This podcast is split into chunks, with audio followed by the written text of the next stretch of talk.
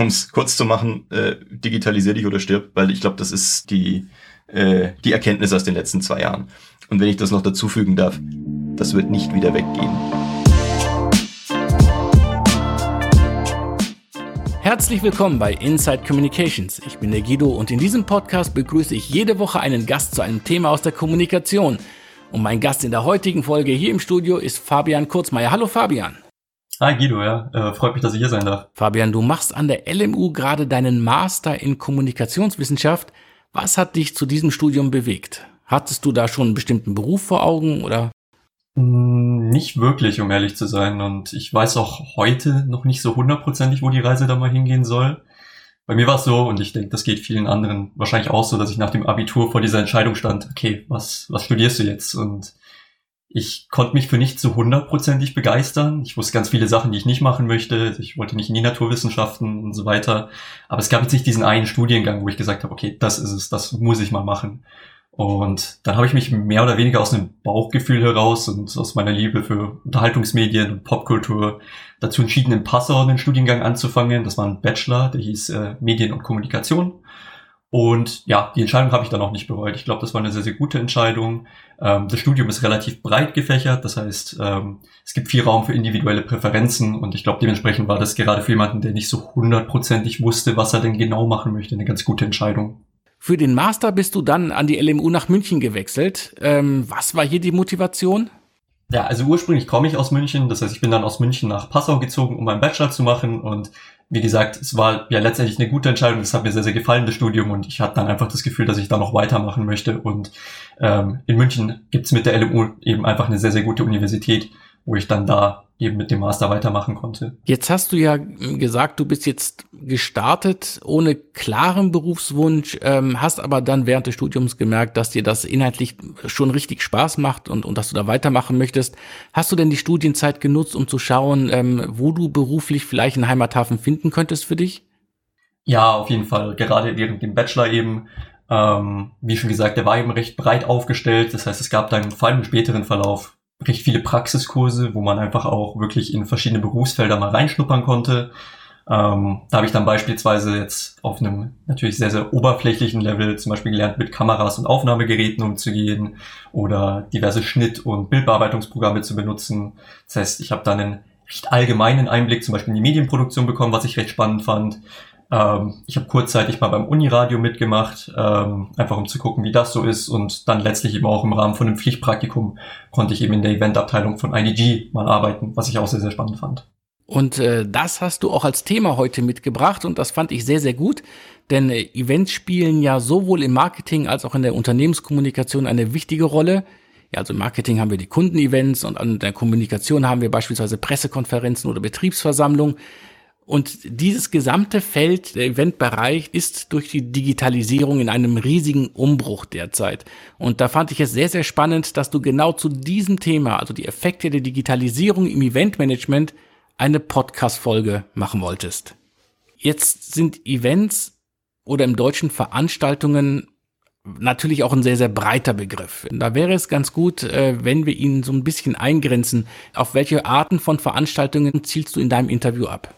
Ja, also genau. Es gibt natürlich sehr, sehr viele verschiedene Formen von Events und die könnte man jetzt bestimmt für eine halbe Stunde alle auflisten. In der Episode soll es aber vor allem eben, wie du schon gesagt hast, um diesen Digitalisierungsaspekt gehen und welche Herausforderungen und Umbrüche jetzt in der Branche damit einhergehen. Und dementsprechend liegt der Fokus eben vor allem auf virtuellen Events oder auch Virtual Experiences, die sich eben in erster Linie an die Zielgruppe vor dem Bildschirm richten. Wenn wir nun von Digitalisierung sprechen, äh, beginnt das dann schon äh, bei der Einladung per E-Mail? Mm, das ist eine gute Frage, aber ich würde jetzt, glaube ich, fast sagen, nicht unbedingt. Also ich glaube tatsächlich, wenn wir von Digitalisierung im Eventmanagement oder vom im Eventgeschäft reden, dann geht es tatsächlich eher um digitale Elemente, die eben während dem Event äh, zum Einsatz kommen. Und diese Elemente sind natürlich auch heute schon Standardrepertoire bei traditionelleren Veranstaltungen, die vor Ort stattfinden. Ich denke da zum Beispiel an so etwas wie Apps, die eben den Einlass vereinfachen oder ähm, ja, Umfragen, die während dem Event gemacht werden. Ähm, allerdings ist meiner Meinung nach das Endprodukt jetzt von diesem ganzen Digitalisierungsaspekt und eben auch dieses Konstrukt, wo eben die ganze Innovation und Revolution drinsteckt, sind diese virtuellen Events, um die es hier gehen soll. Mhm. In den letzten beiden Jahren hat das ganze Thema Digitalisierung einen starken Schub bekommen. Und viele Bemühungen fanden dabei unter dem Blickwinkel statt, wie man einen traditionellen Event online organisieren kann, ohne dass er jetzt dabei an Attraktivität oder Wirkung verliert.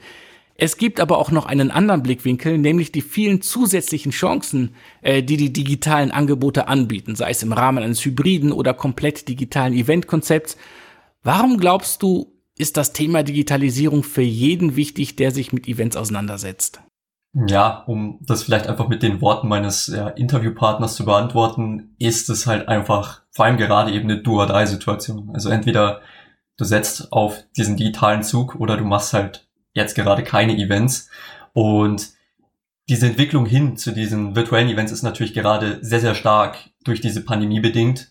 Das heißt aber nicht, dass dieser Trend, wenn die Pandemie denn irgendwann mal vorbei ist, einfach verschwinden wird. Denn es hat sich auch einfach gezeigt, dass es gewissermaßen Eventformen gibt, die einfach besser funktionieren über diesen digitalen Ausspielungsweg. Und diese werden auch in Zukunft eben digital ausgespielt werden, da sie einfach den ähm, ja, Teilnehmenden gewisse Wegstrecken sparen und einfach die Teilnahme erleichtern. Das heißt, ganz einfach gesagt, wer sich auch in Zukunft vorstellen kann, in der Eventbranche zu arbeiten, der wird sich definitiv mit dem Thema Digitalisierung oder virtuellen Events auseinandersetzen müssen. Und das egal, ob das jetzt ist, während der Pandemie oder dann in fünf Jahren, wenn das dann hoffentlich mal vorüber ist. Ja, absolut. Und jetzt hast du dich mit diesem Thema an IDG gewendet. Das steht für International Data Group, wo du ja auch gearbeitet hast. Und hier hast du mit einem der leitenden Eventorganisatoren gesprochen. Ja, genau. Also ähm, mein Bruder, der Florian Kurzmeier, arbeitet jetzt inzwischen schon seit einigen Jahren als Editorial Lead in der Eventabteilung von IDG und da hatte ich dann eben logischerweise das Glück, mit dem sprechen zu können. Und äh, ja, eine sehr viel detailliertere Einleitung zu ihm als Person kommt dann auch nochmal in dem Interview. Bevor wir dann aber da direkt drauf eingehen oder ins Interview übergehen, äh, vielleicht noch als kleiner Disclaimer, natürlich äh, sieht sich mein Bruder jetzt im Alltag nicht. Ähm, allerdings erschien es mir ja angemessen jetzt für dieses ja. Experteninterview einfach diesen objektiven und professionellen Ton einfach ein bisschen zu wahren. Und genau, mit dem können wir dann wegen mir auch ins Interview direkt reingehen. Ich freue mich schon, Fabian, sehr auf euer Gespräch. Dann begrüße ich Sie zunächst einmal ganz herzlich, Herr Kurzmeier. Vielen Dank, dass Sie sich heute die Zeit genommen haben, um am Inside Communications Podcast teilzunehmen. Ja, freut mich sehr, dass ich hier sein darf. Äh, wird bestimmt ein spannendes Gespräch. Ja, das hoffe ich mal. Wir werden uns ja heute mit der Thematik Events und vor allem eben dann im Speziellen, wie die Digitalisierung das Eventgeschäft beeinflusst in letzter Zeit, beschäftigen. Und damit unsere Zuhörer natürlich auch verstehen und wissen, warum Sie da der richtige Ansprechpartner sind, würde ich Sie zunächst einmal darum bitten, sich kurz vorzustellen, zu sagen, wo Sie arbeiten und natürlich, was Ihren Tätigkeitsbereich umfasst. Ja, das mache ich natürlich sehr, sehr gerne. Ähm, ob ich der richtige Ansprechpartner bin, mal schauen, äh, ob ich tatsächlich für alle Zuhörenden äh, was, was Sinnvolles beitragen kann. Ich tue mein Bestes, ähm, ein bisschen aus meinem Erfahrungsschatz, aus meinem Erfahrungsschatz zu berichten. Ähm, mein Name ist Florian Kurzmeier. Ich äh, mache äh, seit knapp zehn Jahren äh, bei IDG, ist äh, ein ja, weltweit operierendes Medienhaus, das eben auch sehr, sehr viele Veranstaltungen macht rund um den Globus. Ähm, für die Inhalte zuständig, ähm, habe da als Volontär angefangen, habe also quasi das klassische Redaktionshandwerk gelernt und bin dann irgendwann ins ähm, Eventgeschäft rüber gewechselt und bin da heute verantwortlich ähm, für die ganzen Inhalte unserer B2B-Veranstaltungen ähm, die ganzen Inhalte, das heißt äh, Eventkonzepte, Agendagestaltung, Sprecherinnen äh, und Sprecherakquise, ähm, wenn wir Wettbewerbsformate machen, äh, die Akquise von Bewerberinnen und Bewerbern. Also irgendwie alles, was äh, so ein bisschen nach, nach Content riecht, äh, liegt, liegt bei mir. Und ähm, ja, das mache ich jetzt seit gut zehn Jahren bei IDG. Alles klar, ja. Dann vielen Dank für diese kurze Einleitung zu Ihnen. Bevor wir uns jetzt mit der Digitalisierung im Eventgeschäft beschäftigen, würde ich sagen, dass es sinnvoll wäre, nochmal diesen Eventbegriff ein bisschen aufzufächern, damit die Zuhörer da auch mit an Bord sind. Und da wäre natürlich zuerst meine, nächste, meine erste Frage, wenn es um die Digitalisierung im Eventgeschäft geht, ist es natürlich auch so, dass digitale Elemente auch jetzt schon in klassischen oder traditionelleren Eventen, die eben vor Ort stattfinden, durchaus eine Rolle spielen, eine wichtige. Wie wichtig ist es heutzutage schon, sozusagen diese digitalen Elemente in klassische Events einzubauen? Und wie sehen diese aus? Es ist gar keine so einfache Frage tatsächlich, weil ähm, was heißt heute? Also mhm. heute heißt ja heißt ja das Jahr 2022 und ähm, äh, wir leben ja nun leider in einer Welt, die sich seit zwei Jahren ganz massiv verändert. Ähm, unsere Arbeitswelt verändert sich und, und transformiert sich auch digital logischerweise. Ähm, und das macht natürlich vor Veranstaltungen nicht halt.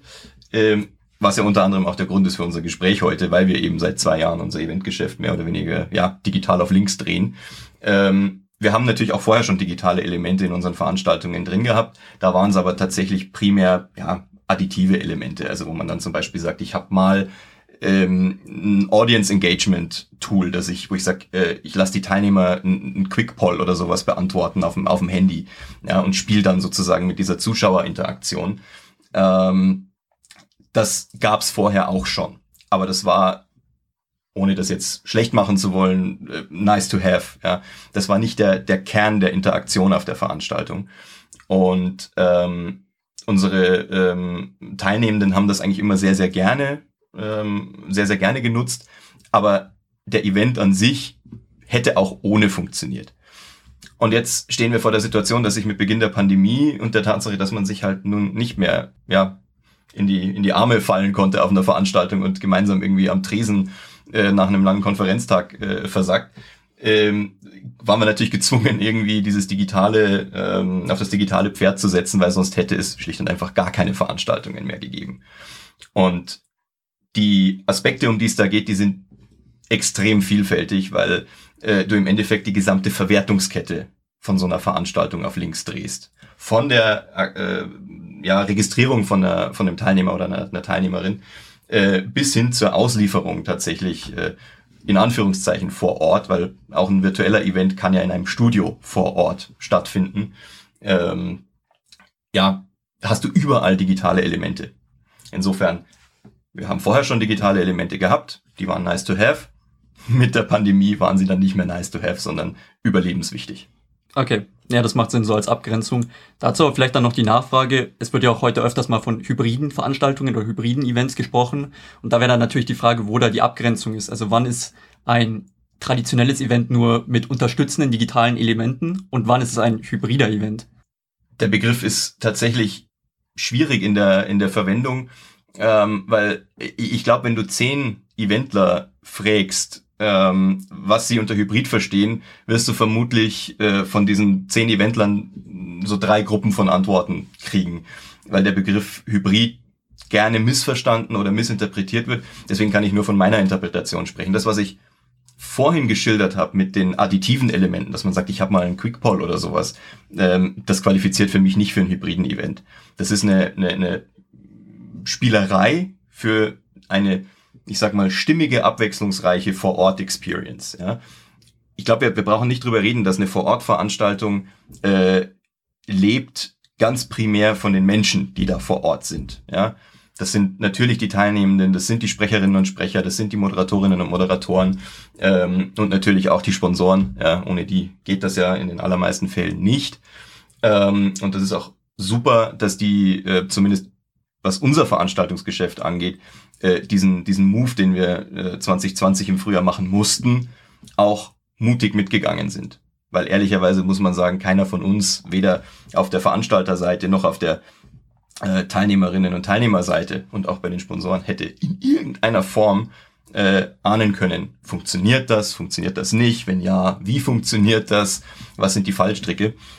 Insofern hat das sehr, sehr viel Mut erfordert auf allen Seiten. Und ähm, der Begriff der Hybridität, ich würde den so, ähm, so formulieren, dass ich sage, ähm, ein Hybrid-Event ist für mich dann Hybrid, wenn ich ähm, sowohl für die Audience, die vor Ort ist, ob das vor Ort jetzt ein Studio ist oder eine, eine Location, ähm, ist, ist da für diese Definition, zumindest aus meiner Sicht, wurscht. Ähm, wenn wir sowohl für diese Vor-Ort-Audience eine wirklich dedizierte Experience haben, die all die Vorteile nutzt, dieser direkten Interaktion. Ähm, und auf der anderen Seite aber für die, die die Veranstaltung von zu Hause oder aus dem Office konsumieren, ähm, ebenfalls eine adäquate, hochwertige und auf diese Erfahrung zugeschnittene Experience haben. Dann ist der Event für mich hybrid.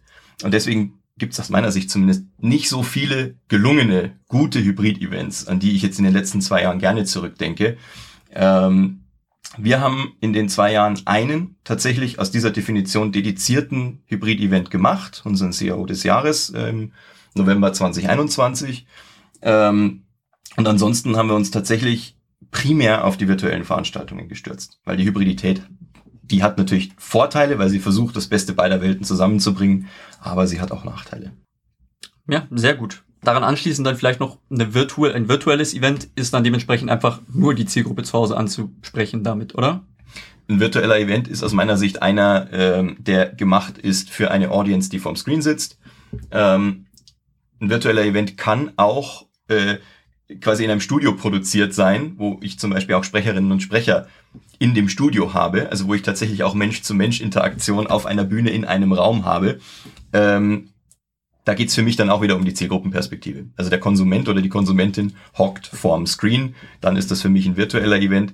Ähm, und ähm, die definieren sich aus meiner Sicht ähm, tatsächlich über die Perspektive der Zusehenden. Ja.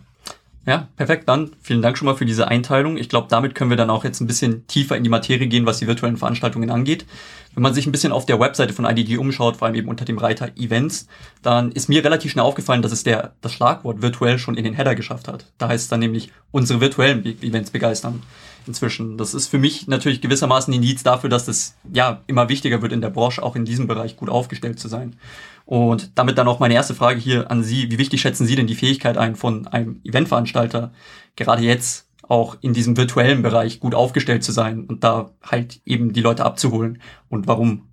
Ich würde es mal umdrehen. Ich glaube, ähm, das ist vielleicht jetzt ein Hot Take, aber das ist eine, eine Do-or-Die-Frage. Also äh, ich sag mal, find einen Weg, deine Events auch virtuell, äh, ich sage jetzt mal, umsetzbar und funktionierend rüberzubringen.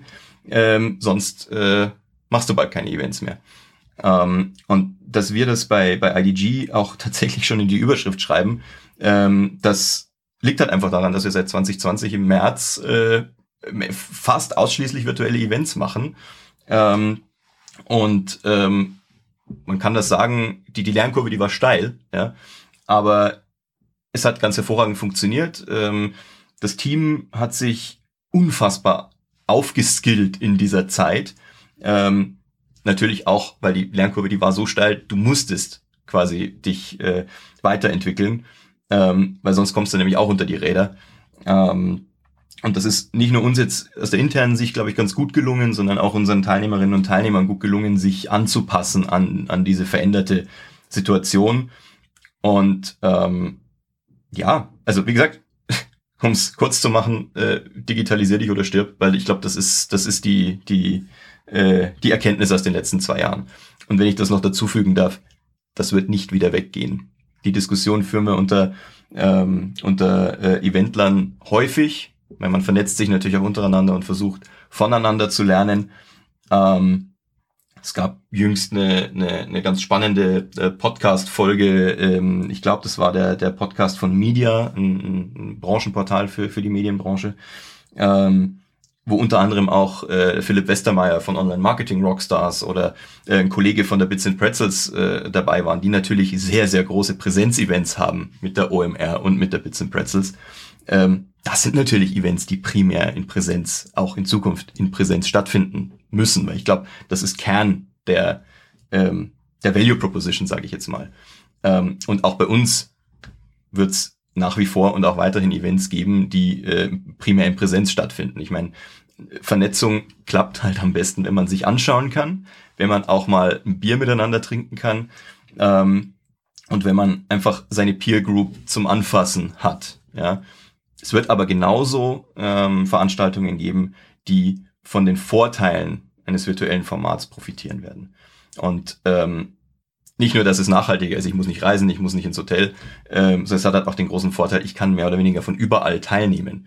Wenn ich jetzt zum Beispiel eine unserer CAO-Soireen, das sind, kleine Formate mit 12 plus Teilnehmern, ähm, wo wir zwei Stunden das als Diskussionsformat aufziehen, wenn ich sowas nehme, da haben wir gesehen, äh, dass die Teilnehmerinnen und Teilnehmer auch diese Formate sehr, sehr ernst nehmen. Das ist also keine, keine Kaffeefahrt oder sowas oder kein, kein nehme ich mal mit Event, sondern da wird wirklich hart diskutiert, ja, ähm, weil ich natürlich den fachlichen Austausch auch in einem virtuellen Format gut herstellen kann. Wenn die Moderation passt, wenn die Sprecherinnen und Sprecher passen und wenn die Teilnehmerinnen und Teilnehmer sich natürlich auch darauf einstellen. Also ich glaube, das Präsenzthema, das kommt wieder. Es wird die Events geben, die davon leben. Ähm, und das Digitale wird nicht weggehen. Garantiert nicht. Ja, vielen Dank auf jeden Fall für Ihre Einschätzung. Sie haben ja jetzt schon einige Vorteile von virtuellen Events gegenüber ja, traditionelleren Events genannt, zum Beispiel eben die Nachhaltigkeit, keine Fahrtkosten, äh, man muss natürlich auch keine Locations bezahlen.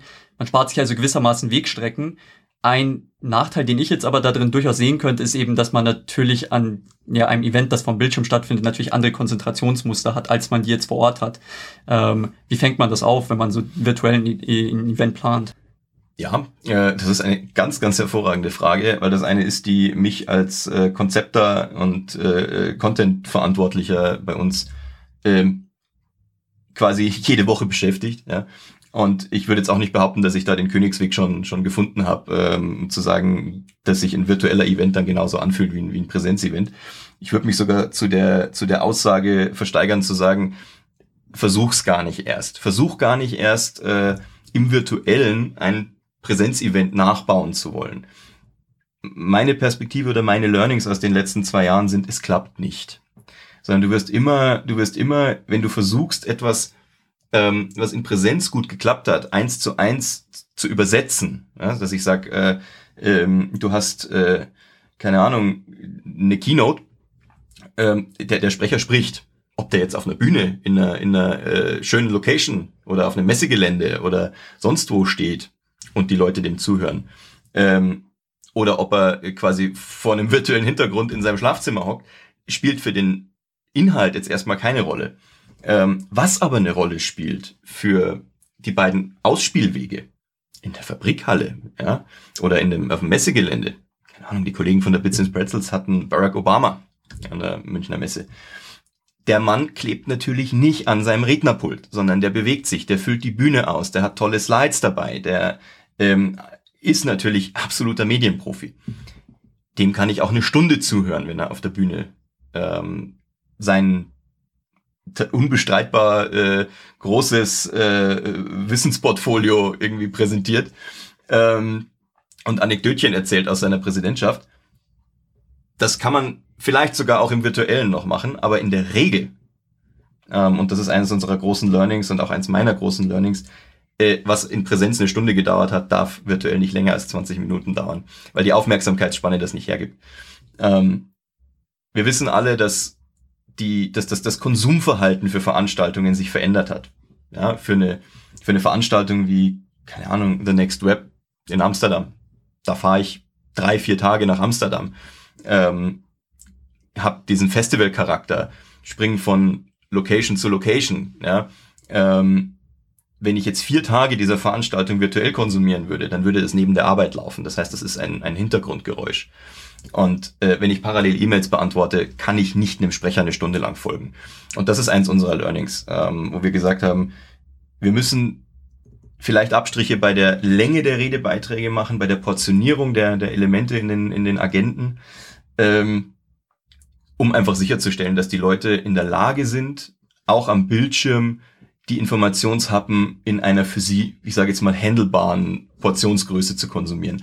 Ich glaube, das ist der entscheidende Punkt. Alles, was ich tue in einem virtuellen Event, muss auf diese virtuelle Experience auch passen und auf die Situation, in der sie konsumiert wird.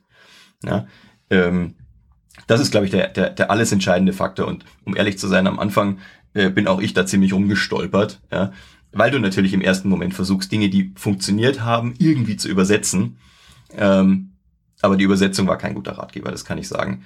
Ähm, sondern da geht es dann eher darum, eine neue Interpretation des bekannten Stoffs irgendwie äh, hinzukriegen und eben zu schauen, dass ich auch auf einer virtuellen Plattform, ähm, ich meine, du hast den Event, du kannst den entweder, entweder streamst du den ohne Interaktionsmöglichkeit oder du hast eine, äh, du schaffst dir eine Event-Plattform an, wo du, wo du Chat-Module hast, wo du äh, One-on-One-Geschichten machen kannst, ähm, dass du eben diese Möglichkeiten wenn du sie hast, auch clever einbindest in das Programm. Und dann kann auch eine virtuelle Experience äh, eine sein, die Nutzwert bringt für die Teilnehmerinnen und Teilnehmer. Aber auf die Portionsgröße kommt es an. Sie haben vorhin schon den CIO des Jahres angesprochen, was ja mit eines von Ihren Flaggschiff-Marken ist, wenn es ums Eventgeschäft geht. Und das ist ja eine Awardshow, eine Award, eine Award-Gala. Wie kann man, naja, die Erwartungen von Leuten, die da natürlich eben gewisse Erwartungshaltung mitbringen, trotzdem an einem digitalen Experience sozusagen ansprechen oder erfüllen? das war tatsächlich auch eine der größten Herausforderungen, die wir hatten äh, in den letzten zwei Jahren. Ähm, was machen wir mit den Award-Shows? Ähm, das, das, das Praktische an der, an der Preisverleihung ist, dass der Kern der Preisverleihung, der ist ja, ich identifiziere auf irgendeine Art und Weise. Bei uns ist das ein Juryprozess. Die Bewerberinnen und Bewerber reichen uns ihre ähm, Geschichten ein. Wir haben äh, verschiedene Award-Formate, äh, nicht nur den CAO des Jahres. Äh, bis letztes Jahr haben wir zum Beispiel auch mit unserem Digital Leader Award ähm, eben die Leaderinnen und Leader der digitalen Transformation äh, ähm, versucht ausfindig zu machen und ihre Geschichten irgendwie auf die Bühne zu stellen. Beim CAO des Jahres geht es ganz primär um die, äh, salopp gesagt, Jahresleistung der, der ähm, ähm, IT-Executives in den Unternehmen. Also da geht es weniger um ein einzelnes Projekt, das spielt da zwar auch mit rein, ähm, aber eher um die groß, um das große Ganze, sage ich jetzt mal. Und ob das jetzt virtuell stattfindet oder in Präsenz, ist für den Aspekt, dass da jemand für seine Leistung ausgezeichnet wird, erstmal sekundär. Ähm, wo es natürlich eine große Rolle spielt, und das, das haben wir wohl natürlich auch leidvoll äh, lernen müssen, ähm, wenn natürlich jemand geehrt wird für seine Arbeit, ja, äh, und einen Preis bekommt, der natürlich auch zu großen Teilen den Teams dahinter gehören, ähm, geht natürlich bei einer, bei einer virtuellen Show Emotionalität verloren ähm, ich habe nicht diesen, diesen, diesen Moment der Überwältigung auf der Bühne, weißt du, ich sage, the Oscar goes to. Ja, das ist ja immer so dieser, der, der, der Benchmark für eine, für eine Preisverleihung ähm, ist, ist, ist der Oscar. Ähm, es ist hilfreich, sich von diesem Benchmark so ein bisschen loszulösen, weil das natürlich äh, mit anderen Budgets gemacht wird. Aber der Kern ist eben diese Emotionalität trotzdem irgendwie zu transportieren. Und das hat uns schon äh, über die verschiedenen Iterationsstufen, die wir da gemacht haben in den letzten zwei Jahren, einiges an Blutschweiß und auch Tränen gekostet, um das mal freundlich zu formulieren. Ähm, aber im Kern, wenn du es schaffst, diese Emotionalität trotzdem einzufangen, der in dem, in dem virtuellen Programm Raum zu geben, dann kann das auch sehr, sehr gut werden. Und ähm, da hat man, wie ich finde, eine klare Evolution gesehen. Wenn man den Prototypen anschaut, da haben wir den Digital Leader Award ähm, im Jahr 2020. Das war ein absoluter Prototyp. Um ehrlich zu sein, wir wussten nichts. Ja, ich hatte keine Ahnung davon, ähm, wie so eine TV-artige Produktion funktioniert. Ähm, und äh, wir mussten uns da wirklich mühsam rantasten. Ähm, und wir haben Gott sei Dank, das muss man wirklich sagen, Gott sei Dank ähm, auch den Mut gehabt zu sagen, wir können es nicht alleine. Wir können nicht alles selber.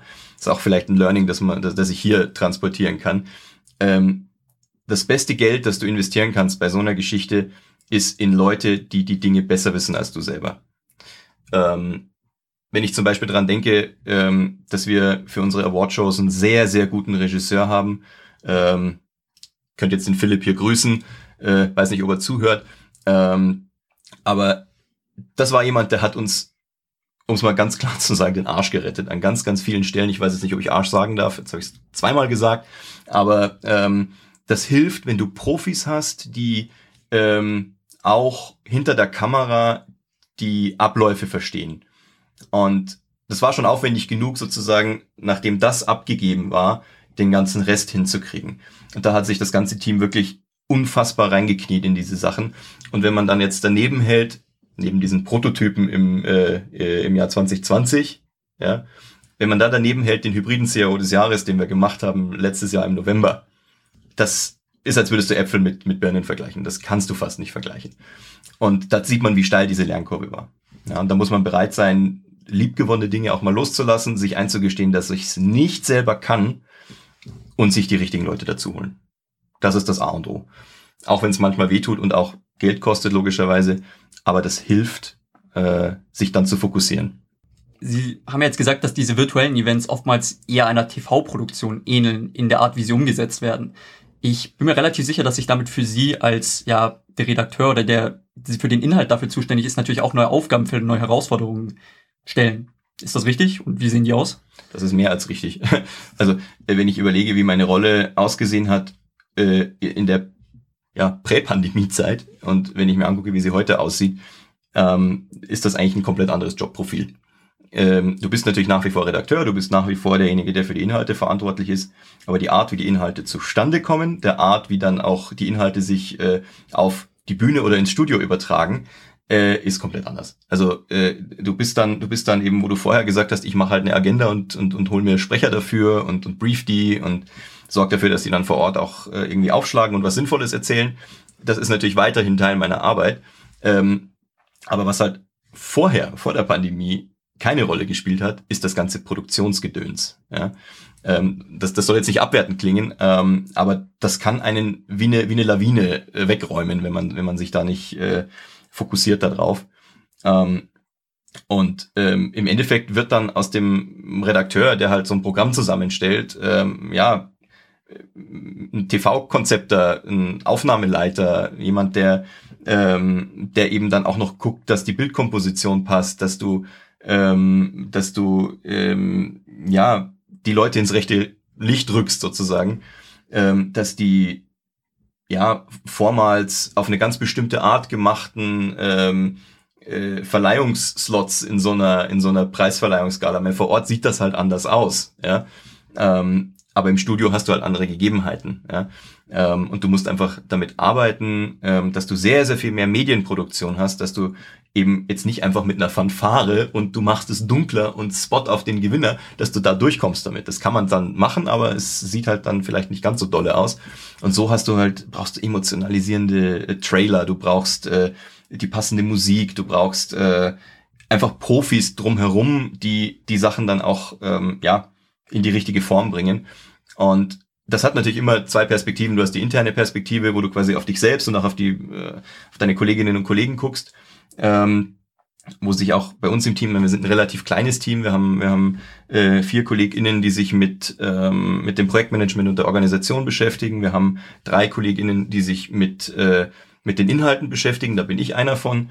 Ähm, wir haben natürlich auch äh, unsere Kollegen, die dann die, die, die Veranstaltungen vermarkten an unsere Sponsoren ähm, Menschen, die sich um Audience Development und Marketing kümmern. Es ist auch extrem wichtig, dass du deine Community auch irgendwie mit einbeziehst äh, in die Entstehung dieser Formate, weil die sollen im Zweifelsfall ja, ähm, wir sagen, ist einer der, der, der, der Marketing-Claims sozusagen von CIOs für CIOs sollen diese Veranstaltungen sein. Die sollen sich wohlfühlen da, die sollen ähm, nicht nur gerne dabei sein als Teilnehmende, sondern die sollen natürlich sich auch als Sprecherinnen und Sprecher beteiligen, möglicherweise auch Bewerbungen reinschicken für ein CIO des Jahres. Ähm, das heißt, das ist eine, eine, eine sehr, sehr komplexe, ein sehr, sehr komplexes Beziehungsgeflecht. Ähm, das heißt, du musst intern deine Hausaufgaben machen und lernen, du musst extern die richtigen Leute finden, die dich unterstützen.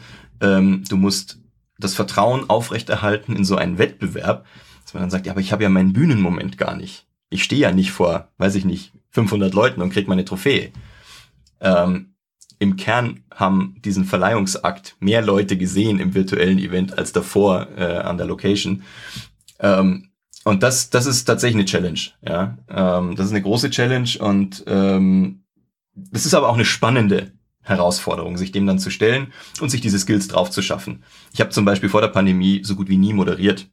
Ja, ähm, als wir dann angefangen haben, unser ganzes Eventgeschäft zu virtualisieren, wir machen, wir machen 50 bis 80 Events im Jahr. Ja, größere, aber auch sehr, sehr viel kleinere Veranstaltungen, die vorher schon angesprochenen Soireen. Das können gut und gerne mal 50, 60 Stück im Jahr sein. Und ähm, die Zahl hat zugenommen durch die Pandemie, weil eben die Wege kürzer waren zu diesen Events, sowohl für die Sponsoren, zu sagen, ich habe einen Kommunikationsbedarf zu einem bestimmten Thema, und auf der anderen Seite war auch der Vernetzungsbedarf in der Community viel, viel größer, weil natürlich viele Unwägbarkeiten in der, in der Branche drin waren. Ich glaube, wir haben 2020 ähm, äh, gefühlt zwei Drittel unserer Soireen ähm, zu dem neuen Arbeiten gemacht. Also wie, wie organisiere ich äh, technologisch betrachtet Remote-Arbeit? Wie schaffe ich das als Führungskraft, das äh, äh, in den Griff zu kriegen? Und dann auch so klassische Geschichten wie Business Continuity. Also wie kriege ich es hin, dass mein Geschäft jetzt nicht komplett disruptiert wird durch diese, durch diese, ähm, durch diese pandemische Situation? Und ähm, da bin ich natürlich dann auch nicht ausgekommen und, und, und durfte dann auch vor der Kamera hocken und, und moderieren. Das war was, was ich vorher nicht gemacht habe. Ähm, und wo ich auch mich nach wie vor nicht 100% wohlfühle damit. Ja? Ähm, also sich in einer unnatürlichen Situation natürlich zu verhalten ähm, und ähm, ja, das Time-Management dann irgendwie im, im, im Blick zu haben, trotzdem alle Inhalte irgendwie halbwegs beleuchtet zu kriegen. Mittlerweile ist das kein Thema mehr, weil es mittlerweile Standard ist für mich. Und ähm, das äh, war schon, das war so ein Katalysator. Also diese Pandemie hat einfach dafür gesorgt, dass, dass äh, es halt nicht mehr aufhört bei Agentenschreiben, sondern dass halt sehr, sehr viel mehr, ähm, ja, sehr, sehr viel mehr, ähm, ich sage jetzt mal, Arbeit an den Teilnehmerinnen und Teilnehmern dazu kam, sehr, sehr viel mehr Arbeit hinter der Kamera auch dazu kam und man gedanklich um viel, viel mehr Aspekte kreist. Weil du natürlich, wenn du so ein Programm machst, eben auch hat's ja vorher angesprochen, dass du die Portionierung irgendwie hinkriegen musst, ähm, du das Programm eben nicht mehr machen kannst wie für eine Präsenzveranstaltung, ja, sondern eben auf diese Dinge auch achtest. Und da ergeben sich viele, viele spannende neue Skills, die man sich dann drauf schaffen durfte. Und ähm, auch wenn es blöd ist, dass wir jetzt in dieser Pandemie hocken und äh, mit dieser mit dieser Seuche irgendwie zu tun haben, ähm, die Transformation, die das angestoßen hat, auch für meine eigenen Skills, die möchte ich tatsächlich nicht missen. Das heißt, man entwickelt gewissermaßen eine neue Perspektive auf das Eventgeschäft und zwar letztendlich auch gewissermaßen durch die Linse von der Kamera.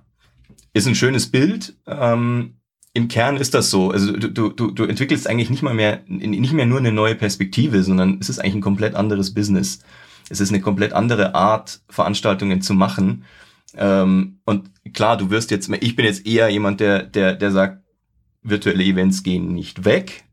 Und je mehr ich mich damit befasse, die gut zu machen, die so zu machen, dass sie eben nicht einfach nur ein digitales Abziehbild ihrer äh, Präsenzvorfahren irgendwie waren und sind, sondern dass sie mehr sind als das, ähm, sich aber nicht gleichzeitig in so einem Hybridansatz verheddern, wo ich sage, ich versuche irgendwie das Beste beider Welten zusammenzukriegen und äh, fall dann quasi über meine eigenen Beine drüber, äh, sondern dass man den Fokus wirklich drauf legt, da eine dedizierte richtig gute, auch technisch sauber umgesetzte Experience zu schaffen. Ich glaube, das ist das A und O. Und ähm, das ist schmerzhaft, dahin zu kommen. Das kostet auch Geld, dahin zu kommen. Ähm, eine, eine ganz wunderbare Kollegin von mir hat äh, im Endeffekt seit 2020, seit dem Frühjahr, ähm, virtuelle Eventplattformen evaluiert, weil du natürlich die, die, die neuen Anbieter, die, die schossen wie die Pilze aus dem Boden, auf gut Deutsch gesagt. Es gab nicht die eine Lösung, wo du sagst, die ist es dann.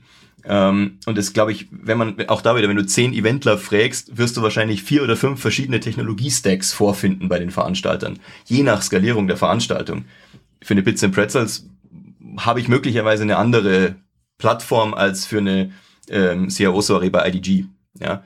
Ähm, weil bei 12 plus Teilnehmern habe ich eine andere Infrastruktur als bei 5000 Teilnehmerinnen und Teilnehmern. Ja, und da ist wirklich Trial and Error gefragt, da ist eine gewisse Leidensfähigkeit auch gefragt ähm, und auch am Ende des Tages auf, auf Entscheiderniveau, ja, ähm, Mut, dann auch eine Entscheidung herbeizuführen und zu sagen, die Plattform ist es.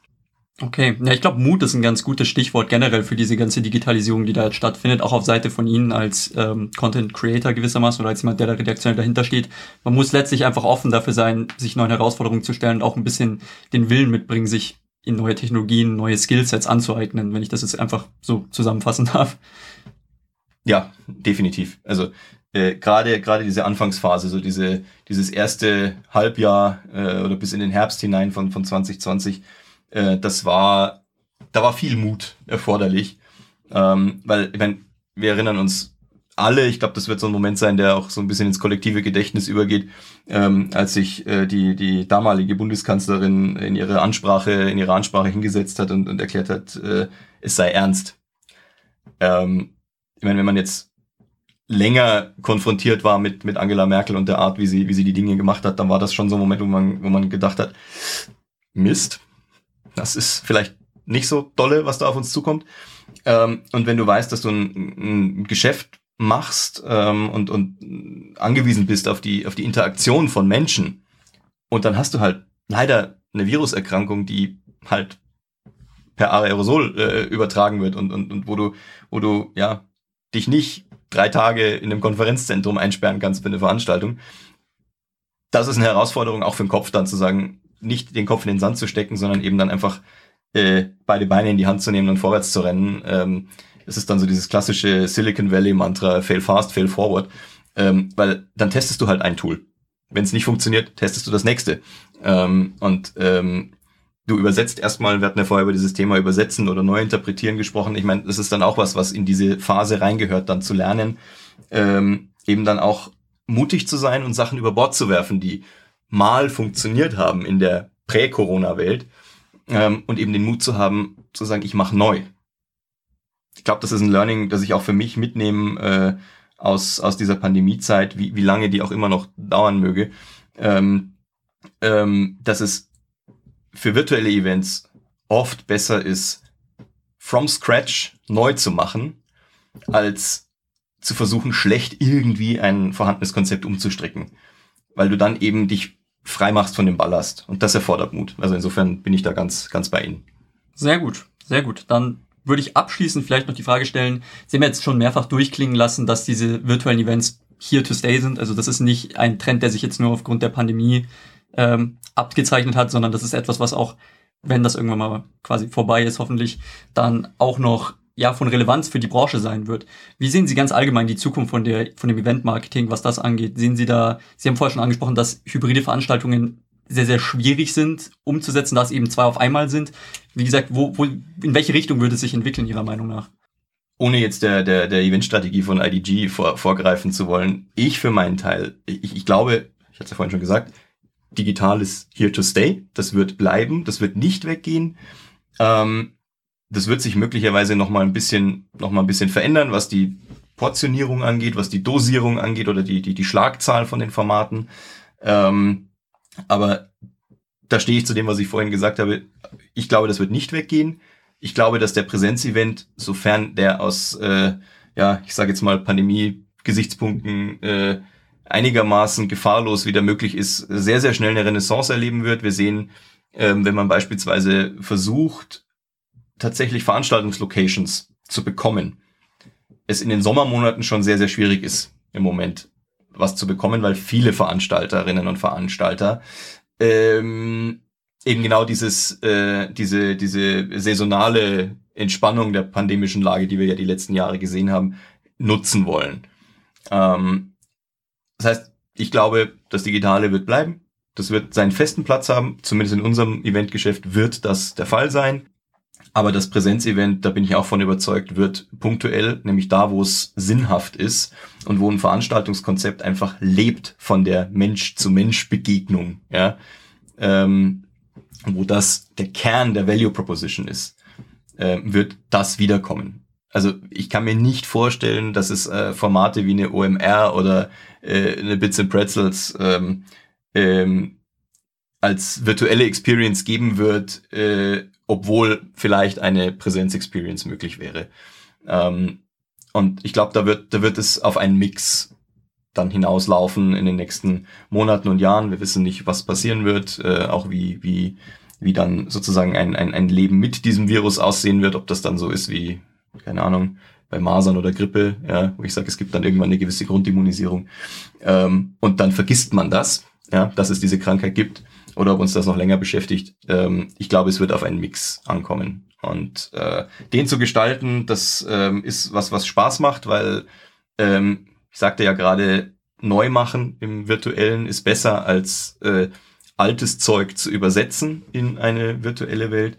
Ähm, viele von den Eventkonzepten, die wir jetzt gemacht haben in den letzten Monaten ähm, für die nächsten Jahre, ähm, sind Konzepte, die ja den Blick eben auf ein virtuelles, auf eine virtuelle Experience legen.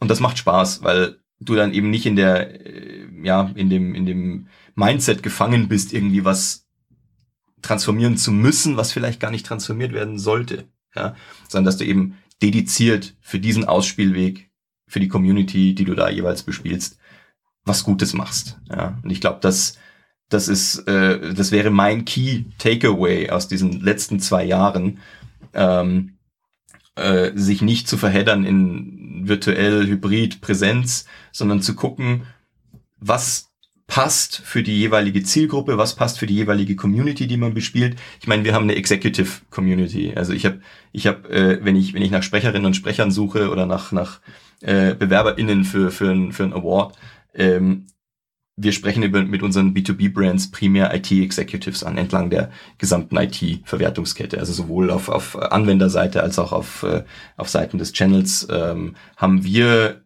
den Fokus eben auf Entscheider. Ja? Und das, das sind halt Management Personen, ja, die, die, die in Leadership-Rollen sind. Und äh, ähm, da geht's um Qualität, da brauchst du eine gute Experience, da kannst du nicht mit, mit, äh, mit einer schlecht gemachten Übersetzung ankommen, sondern das muss wirklich dediziert auf diese Zielgruppe zugeschnitten sein. Und das kann ich jedem, der sich mit Veranstaltungen beschäftigt da draußen, egal welcher Aspekt das ist davon. Man gibt ja, das Eventgeschäft ist sehr, sehr vielfältig. Ne? Die rollen vor der Kamera, hinter der Kamera, in der Planung, im kreativen Bereich, in der Umsetzung. Ähm, einfach zu gucken, was passt auf die Community, die man da bespielen will, was ist zielgruppenkonform ähm, und was ist nutzwertig für diese jeweiligen Communities. Dann werden die Events erfolgreich. Alles klar. Ja, dann vielen, vielen herzlichen Dank nochmal für diesen ja sehr, sehr umfangreichen Ausblick, den Sie jetzt nochmal gegeben haben. Ich würde damit, würde ich das Interview dann abschließen und mich nochmal wirklich ganz herzlich für Ihre Zeit bedanken. Es war ein sehr, sehr spannendes Gespräch. Ich hoffe, Ihnen ging es genauso und ich hoffe, unsere Zuhörer sehen das genauso. Vielen Dank. Tolles Interview. Danke, Fabian. Ähm, was waren für dich die wichtigsten Aussagen? Ja, also ich denke, die wichtigste Aussage und das große Takeaway, das mein Bruder auch mehrfach betont hat, ist eben, ja, nicht zwanghaft zu versuchen, so etablierte Konzepte, ja, eins zu eins in einen virtuellen Kontext zu übersetzen, weil man sich damit einfach selber keinen Gefallen tut, sondern stattdessen einfach ein bisschen sich vielleicht den neuen Ausspielungsweg anzuschauen, zu gucken, was die Stärken sind und dann von da an einfach von Null auf das Event nochmal hochzuziehen. Ähm, ein Aspekt, den ich aber auch sehr, sehr spannend finde, ist einfach diese ja, Flexibilität und Offenheit, die man als Akteur mitbringen muss, wenn man in so einem, also in so einem Arbeitsumfeld ist, das sich so drastisch wandelt gerade. Ähm, konkret eben, dass jemand wie mein Bruder jetzt zum Beispiel, der eigentlich für den Content von Veranstaltungen zuständig ist und da Konzepte schreibt, halt jetzt auf einmal ja lernen musste, Evente zu moderieren und Regie bei Medienproduktionen zu führen. Äh, Finde ich einfach sehr, sehr, sehr spannend. Genau. Das wären so meine Takeaways. Ja, genau. Also das bei mir sehr, sehr ähnlich. Tatsächlich äh, ein absolutes Learning. Es ist auch wichtig, dass es einer mal so deutlich sagt, wie er es gesagt hat. Versuche nicht, den traditionellen Event äh, digital zu kopieren. Das, äh, das kann nur schlechter werden, sondern guck, welche Stärken drin liegen in, in den digitalen Tools und setz das Ganze neu, ja, aus einer neuen Perspektive auf und entwickel das. Das fand ich sehr, sehr gut. Mir gefiel auch die Unterscheidung äh, gedanklich zu sagen, wir haben digitale Elemente und dann haben wir ein Hybrid-Event und dann haben wir einen virtuellen Event, dass man das wirklich mal ganz klar auseinanderzieht und sagt, und da, da schauen wir jetzt auch unterschiedlich drauf. Das fand ich sehr, sehr gut. Ich danke dir, Fabian. Da hast du ein ganz, ganz tolles Interview mitgebracht. Ja, gerne. Ähm, ich glaube, dann wären wir dann auch am Ende von der Podcast-Episode. Da würde ich mich dann mal an die Zuhörer und Zuhörerinnen richten. Äh, wenn ihr noch Fragen zu dieser Episode habt, also ganz konkret zum Thema Digitalisierung und Eventmanagement, dann könnt ihr uns die natürlich gerne zukommen lassen. Die E-Mail-Adresse dafür wäre feedback at insidecommunications.de. Alternativ könnt ihr uns natürlich auch auf diversen Social-Media-Kanälen erreichen, unter anderem Twitter, Instagram, LinkedIn, Xing und Facebook. Und wir nehmen uns dann natürlich gerne die Zeit, um auf die Fragen einzugehen. Wir sind auch über jedes Feedback dankbar, auch hier über E-Mail, die Social Media Seiten und natürlich auch auf Spotify und Apple Podcast, wo man Reviews schreiben und Sterne vergeben kann und das Wichtigste, wo man diesen Podcast auch abonnieren kann. Genau, und dann würde ich mich zu guter Letzt fürs Zuhören bedanken. Ich hoffe, jeder, der hier zugehört hat, kann ein bisschen was mitnehmen und zumindest einen groben Einblick hier in diese Umbrüche, die gerade in der Eventbranche stattfinden, mitnehmen. Und wenn ihr uns unterstützen möchtet, dann könnt ihr das gerne tun. Und alle nötigen Infos dafür findet ihr auf unserer Webseite www.insidecommunications.de. Und wir würden uns natürlich über jeden freuen, der dieses Format irgendwie aufrechterhalten möchte. Und genau, damit würde ich mich nochmal ganz herzlich an alle bedanken und das Wort dann an den Guido nochmal übergeben. Ja, ich wollte nur sagen, ich freue mich auf nächste Woche. Bis dann, tschüss. Ciao.